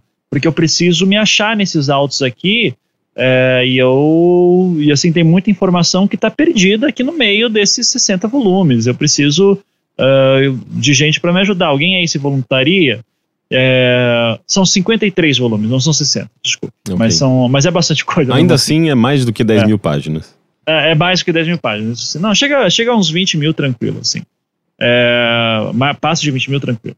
É, daí eu daí criamos meio que uma força-tarefa, assim, que de uma galera que se, porra, foi muito massa, que disse, não, é, ó, são esses aqui os autos do processo, vamos montar essa tabela aqui no, no Numbers, no, Numbers não, no, é, no Google Docs. É, é, daí cada um pega uma, uma tabela, cria uma abinha para cada volume e é só fazer a catalogação. Olha, é, página 10 do volume 37 tem um depoimento de fulano de tal. É, na página 12 tem depoimento de outro fulano. E assim vai indo. Daí foi, sei lá, deve ter sido umas 10, 12 pessoas que me ajudaram nisso. Não deu para catalogar tudo, é, daí eu tive que procurar e vasculhar muita coisa por conta própria. É, e era para coisa assim, eu até tuitei isso faz uns um mês atrás, mais ou menos, que eu estava numa dúvida de um detalhe do processo que, sem sacanagem, ia demorar, ia demorar ia ser uma frase minha que ia durar 20 segundos. Eu, mas eu precisava fazer uma afirmação ali que era importante para dar um fechamento do assunto. É, e eu não podia falar errado, né? Eu precisava achar aquela informação. Então, eu parei a edição e comecei a procurar. Eu encontrei dois dias depois. Uau. E daí, depois que eu porque era uma daquelas partes que não estava catalogada. Uhum. E daí, depois que eu cataloguei, daí eu fui lá, botei no, na tabela a catalogação certinho, é, encontrei a informação e daí pude escrever aquela frase de novo. Ser um detalhezinho do episódio, mas que era muito importante que eu pudesse dizer, respaldar em que momento do processo que estava justamente pensando que em algum momento alguém pode dizer, não, você falou uma coisa errada. Eu digo, não, está aqui no processo, né? Então, essa verificação, para mim, acho que é a etapa que mais toma tempo, né? De, porque eu poderia só falar, seria muito fácil fazer essa temporada inteira só baseado nas, no que as pessoas falaram para mim. Seria uhum. ridiculamente fácil, tá? Como é que foi o caso? Ah, foi isso, eu lembro disso, blá, blá, blá, junta essas vozes, fala, ó, oh, aqui não faz sentido, ah, alguém tá mentindo, acabou. Acabou. Mas não, eu quis ler todo o processo para isso, eu quis entender como é que estava. Tem as pessoas, suas memórias acabam, o depoimento que ela deu em 92 muda de detalhes depois de 26 anos, 25, 26 anos. É, tem matérias de, de, de, jornal e revista que não estavam anexadas aos processos, ou se estava, estava com baixa qualidade, então daí eu tive que ir na biblioteca pública algumas vezes para conseguir isso. Teve matérias que eu não consegui, eu gostaria muito de ter conseguido, é, e daí eu acabo dizendo muitas vezes, ó, oh, eu não consegui confirmar essa informação. E eu falo essas coisas justamente para para novamente falar, deixar claro, os personagens estão falando isso, eu não tenho como confirmar essa informação, mas é importante que eu deixe o personagem falar porque essa fala dele tem a ver com o caso, ajuda a desenvolver o caso. Tá? Então eu não tenho como confirmar, mas é isso que ele está falando. Tá? Uhum. É, e, isso, tomar esse cuidado, acho que é o que mais toma meu tempo de verificar as informações, que daí eu acho que, mesmo não sendo jornalista, eu começo a falar que é, o jornalista tinha que fazer só isso, devia ser 90% do trabalho, apuração da informação é, e poder falar quando o cara tá falando, tá forçando a barra, dizendo assim, ó, ele falou isso aqui mesmo, tal, mas eu não consigo acreditar nisso. Para mim não faz sentido. Fazer uma análise crítica do que já foi apurado, né? Isso daí é, modéstia à parte, eu acho que eu faço muito bem no, no Projeto Humano. Sim. É, a grande diferença é que o jornalista ele não tem tempo, né? Ele, tá, ele, ele tem é, que entregar, é um, é um trabalho muito, muito acelerado. Enquanto que você tem essa, é, esse benefício, né? De poder dedicar mais tempo e fazer uma coisa, como você falou, né? Colocar a fita inteira ali para a pessoa ouvir e e a produção em si mesmo ser muito mais, mais longa, até porque você tem também essa comunidade que financia. Então, é, é um, é um privilégio enorme, né? Poder é, usufruir disso para construir um produto que é tão minucioso, né? Claro, claro. Não, você tem toda a razão. Tanto que eu falo que um dos motivos de eu não me sentir confortável de ser chamado de jornalista, apesar de eu ter tirado meu registro, né? é, mas um dos motivos que eu não me sinto confortável é porque eu não tenho o menor interesse, uh, inclusive isso me daria pesadelos de trabalhar numa redação, por exemplo. Uhum. Sabe, de ter que trabalhar em cima da hora, produzindo muito, é, fechar o horário, cara, não, não, tenho, não tenho paciência para isso. E, mas gosto muito de fazer esse, daí que chama de do slow journalism, né? Uhum. Então, pega uma matéria e você vai ficar meses estudando, anos às vezes, daí você lança alguma coisa. E, é, e foram quantos eu, anos, inclusive, o, o caso Evandro, de, de pesquisa?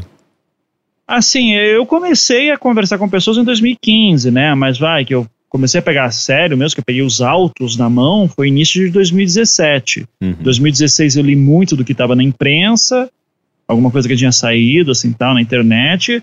Comecei a fazer algumas entrevistas, mas é, o bicho começa a pegar, assim, de início de 2017. Então, vamos dizer, é, eu peguei, são dois anos de pesquisa intensa, três anos, se você contar, assim, de eu já ter feito algumas entrevistas tal. Mas é, eu considero mesmo que foi 2017. Então, foi bastante trabalho, mas se eu fizesse só isso, em um ano eu teria lançado ele inteiro, sabe? Com menos, seis meses teria lançado tudo inteiro com verificação de informação bem feita, conversando com as pessoas. É, daria para se, eu não tivesse meu, se, se, eu fosse só podcaster, sabe? Uhum. E se eu uhum. tivesse uma equipe para trabalhar comigo, tal. E é isso que eu daí eu falo, Rick, que, que me incomoda tanto uh, com a maneira como grandes veículos de comunicação tratam podcast. É, isso aqui poderia fácil, fácil ter sido um podcast da Folha. Isso aqui fácil podia ter sido da CBN. Só que daí você, eu tentei falar com algum desses veículos grandes na época, não necessariamente esses, para tentar vender o, o caso Evandro para eles. Teve alguns que eu ofereci de graça. Nossa. Eu disse, cara, eu dou de graça aqui para vocês, eu só quero que vocês me deem auxílio jurídico, porque eu tenho medo de talvez ser processado, alguma coisa assim, daí eu gostaria que vocês me ajudassem. Daí os caras nem entendiam o que eu estava falando, ficavam enrolando. Então, isso que me deixa mais é, puto da cara, sabe? Uhum. É, você podia inovar, você tem estrutura para isso, é, mas você não quer. Então, paciência. Ou ah, a estrutura não permite. Porra, dê um jeito de permitir então, cacete. Senão vocês vão perder para youtubers sempre. Uhum. Vocês, vão, vocês, vocês, nunca vão. Vocês vão ter que correr atrás de um prejuízo agora que os independentes conseguiram. Né? É, então, paciência. Daí não adianta reclamar de que o jornalista está ficando defasado tal. É, é complicado. Sabe? Então, é, é, é, triste falar isso numa semana que a gente perdeu o Ricardo Boechat, mas é também é uma, uma reflexão que eu, que, assim, eu, eu faço direto com meus alunos de quando eu dava aula para jornalismo, eu dizia, gente, é, é foda porque muitas vezes vocês são jovens, entram com cheia de, de gana e gás dentro de uma redação ou de uma rádio ou de qualquer coisa assim, é, e, e, o pessoal lá já tem uma estrutura que está há décadas e que qualquer coisinha nova que você quer jogar, já vem um cara, primeira coisa diz, ah, não dá para fazer.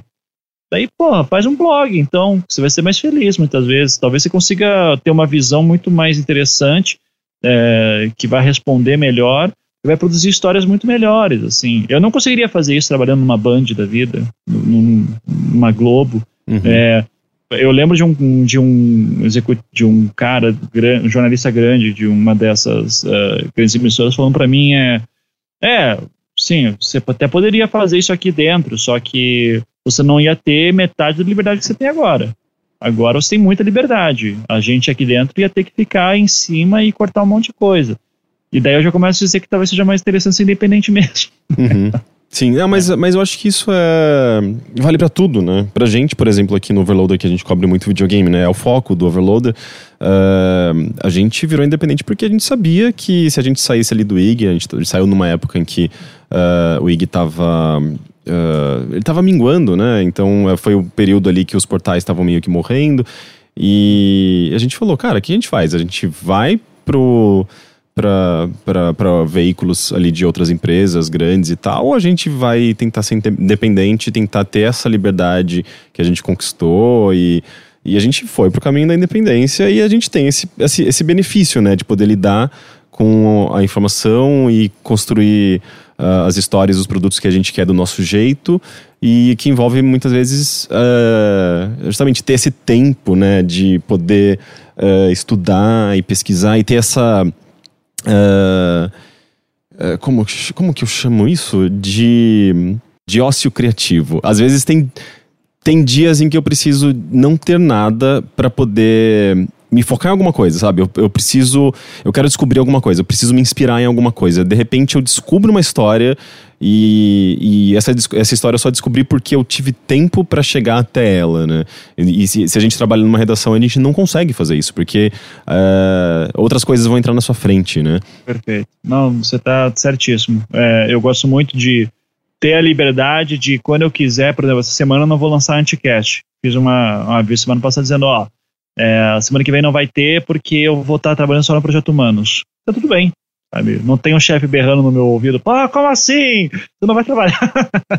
então, é, eu gosto muito de ter essa liberdade. Se eu quiser amanhã fazer um podcast que é só. A gente só fala de política ultimamente, mas se amanhã eu quiser fazer sobre é, os, os melhores piores filmes do mundo, volume 2, que a gente já fez a primeira vez, a gente pode também, sabe? Então, essa liberdade aí de editorial e, e poder ter o privilégio novamente de estar ganhando dinheiro com isso e ter um público que é cativo, que curte, isso aí é, porra, é, é o melhor dos mundos, demora para construir, mas é muito bom quando acontece. Sim, e conforme você foi falando, né, da, da, da sua... Uh, da sua pesquisa e dessa, da, da, da profundidade da pesquisa, uh, tendo acesso aos autos ali do processo. Uh, eu estava me lembrando de, de algumas séries, e é um formato que eu conheci há muito pouco tempo com Netflix, né? As séries uh, uh, The, Staircase, por exemplo, que ela é bem processo judicial, assim, ela acompanha também um, um, crime, é, história de tribunal, mas é documentário, é uma série documental que, que inclusive é, passa-se uma década inteira, né? O, o, o, diretor ali ele acompanha o começo e vai até o fim, pegando ali todas as reviravoltas. Então você inclusive acompanha a evolução tecnológica, né? Porque as primeiras imagens são em Uh, em definição antiga, né, resolução antiga, né, aquela 4x3, e, e a série termina em HD, né? é fantástico, assim, é maravilhoso. Eu não e... terminei de ver Staircase ainda porque eu quero ver com calma sem ter Projeto Humanos na cabeça, sabe? Mas, é, mas eu sei, é... que eu comecei a ver, eu disse, velho, eu preciso ver isso com, com carinho, assim, então... Sim, é, é, bem, é, bem, é bem denso. E também me lembrou bastante um pouco, uh, bastante, na verdade, uh, Wild Wild Country, que também é muito baseado nesses materiais, nesses uh, registros né, históricos e que estavam lá esquecidos e uh, provavelmente ninguém tinha acesso, ou até tinha acesso, mas ninguém estava dando bola para aquilo. Uh, e, e, os diretores ali, eu não, eu não, sei exatamente quem que são, mas eles uh, provavelmente tiveram acesso àquilo e viram que tinha uma mina de ouro em mãos, né? E, e eu imagino que o processo de, de meio que decupar né, esses vídeos e, e encontrar a narrativa e fazer essas conexões tenha sido parecido com o seu. Uh, e, e, inclusive, a, a, partir disso, uh, já veio na sua cabeça ou você já recebeu contato de pessoas que queiram transformar isso em, um, um, um, em algo visual mesmo, em um documentário, uma série documental? Uh, você já recebeu propostas? Tem ideia de, de, de, de que isso pode, possa acontecer? Há conversas acontecendo, é o que eu posso falar. por contrato eu não posso falar muita coisa. Já assinou um NDA, tá? Então a gente pode imaginar Existe que... Existe alguma coisa acontecendo. Imagina, tá, eu consigo imaginar. Eu, eu, eu, ainda mais que, como você falou, né? Tipo, tem tantas, tantos materiais, né? VHS... Não, mas para deixar muito claro, assim, tudo muito verde ainda, uhum. sabe? Então, galera, não segura aí a onda. mas é tá muito longe ainda de ser alguma coisa que eu posso falar, ó, oh, vai ser foda ou vai rolar. Pode ser que não dê nada. Uhum. Então, gruda no podcast aí que é o que tem com certeza. Né? é, literalmente pode ser que não dê nada porque tá tudo muito no início. Então, é, e é uma coisa que inclusive eu tenho que é, saber, aprender a saber lidar que para mim isso é uma coisa completamente nova. Muita gente entrando em contato comigo e, e, eu não sei o que fazer, assim, às vezes, sabe? Que, tipo, cara, eu só tô contando minhas histórias aqui no podcast. é, mas eu fico feliz que, que é, eu fico muito feliz que o podcast tenha chama, esteja chamando a atenção desse jeito. E nos Estados Unidos isso já acontece bastante. É, algumas séries de podcast já foram adaptadas para outros meios, outras mídias. Então, se eu puder adaptar para outras mídias também, o caso Evandro, isso putz, vai ser muito, muito bacana. Acho que o mais próximo que chegou disso aqui no Brasil foi o Jovem Nerd fazendo lá os livros deles e, e, sabe, tá longe de ser o que eu tenho vontade de fazer. Se eu conseguir fazer com o meu trabalho uma coisa do nível do que está acontecendo nos Estados Unidos, nessa questão de mostrar que podcast é um espaço para se contar grandes histórias e que tem público, putz, eu vou ficar muito feliz. Assim. É, fantástico. É, e, e certamente daria ainda mais visibilidade, né, para o meio de podcasts. E. Sim. É, seria, seria bem legal. bem, Ivan, eu acho que a gente vai encerrar por aqui. Uh, nessa edição a gente não vai ter e-mails, mas mais porque as pessoas não estão mandando e-mails e eu, eu tô cobrando que elas mandem. Não sei se isso tem a ver com a nossa mudança de formato, né? A bilheteria começou, uh, desde o começo do ano a gente uh, tá se focando mais em temas específicos por episódios. Mas, uh, mas mandem e-mails, gente. Eu quero, eu quero ler suas histórias, uh, suas opiniões, seus, seus feedbacks. Mandem e-mail para bilheteria.overloader.com.br ou também pelo Facebook. A gente, a gente lê as mensagens que chegam lá. E, enfim, o que vocês quiserem, mas uh, só mandem, porque eu tô ficando com saudade de vocês. Uh, E é isso. Uh, Ivan, eu quero deixar esse espacinho agora para você deixar uh, seu recado, suas redes sociais e o que mais você quiser falar para os nossos ouvintes. Opa, muito obrigado então, Rick, por ter me convidado aqui. Foi um prazerzão conversar contigo, uh, ainda mais sobre uma coisa que eu amo fazer, né? Então, quem quiser conhecer o, o meu trabalho, eu tô lá toda semana no Anticast, anticast.com.br, que é uma podcast já que tem nove aninhos aí. Tenho também o Projeto Humanos, projetohumanos.com.br. Uh, o Caso Evandro está voltando aí no dia 20 de fevereiro, né, com a segunda parte. É, sétimo episódio, segunda parte, quarta temporada, são muitos números para decorar.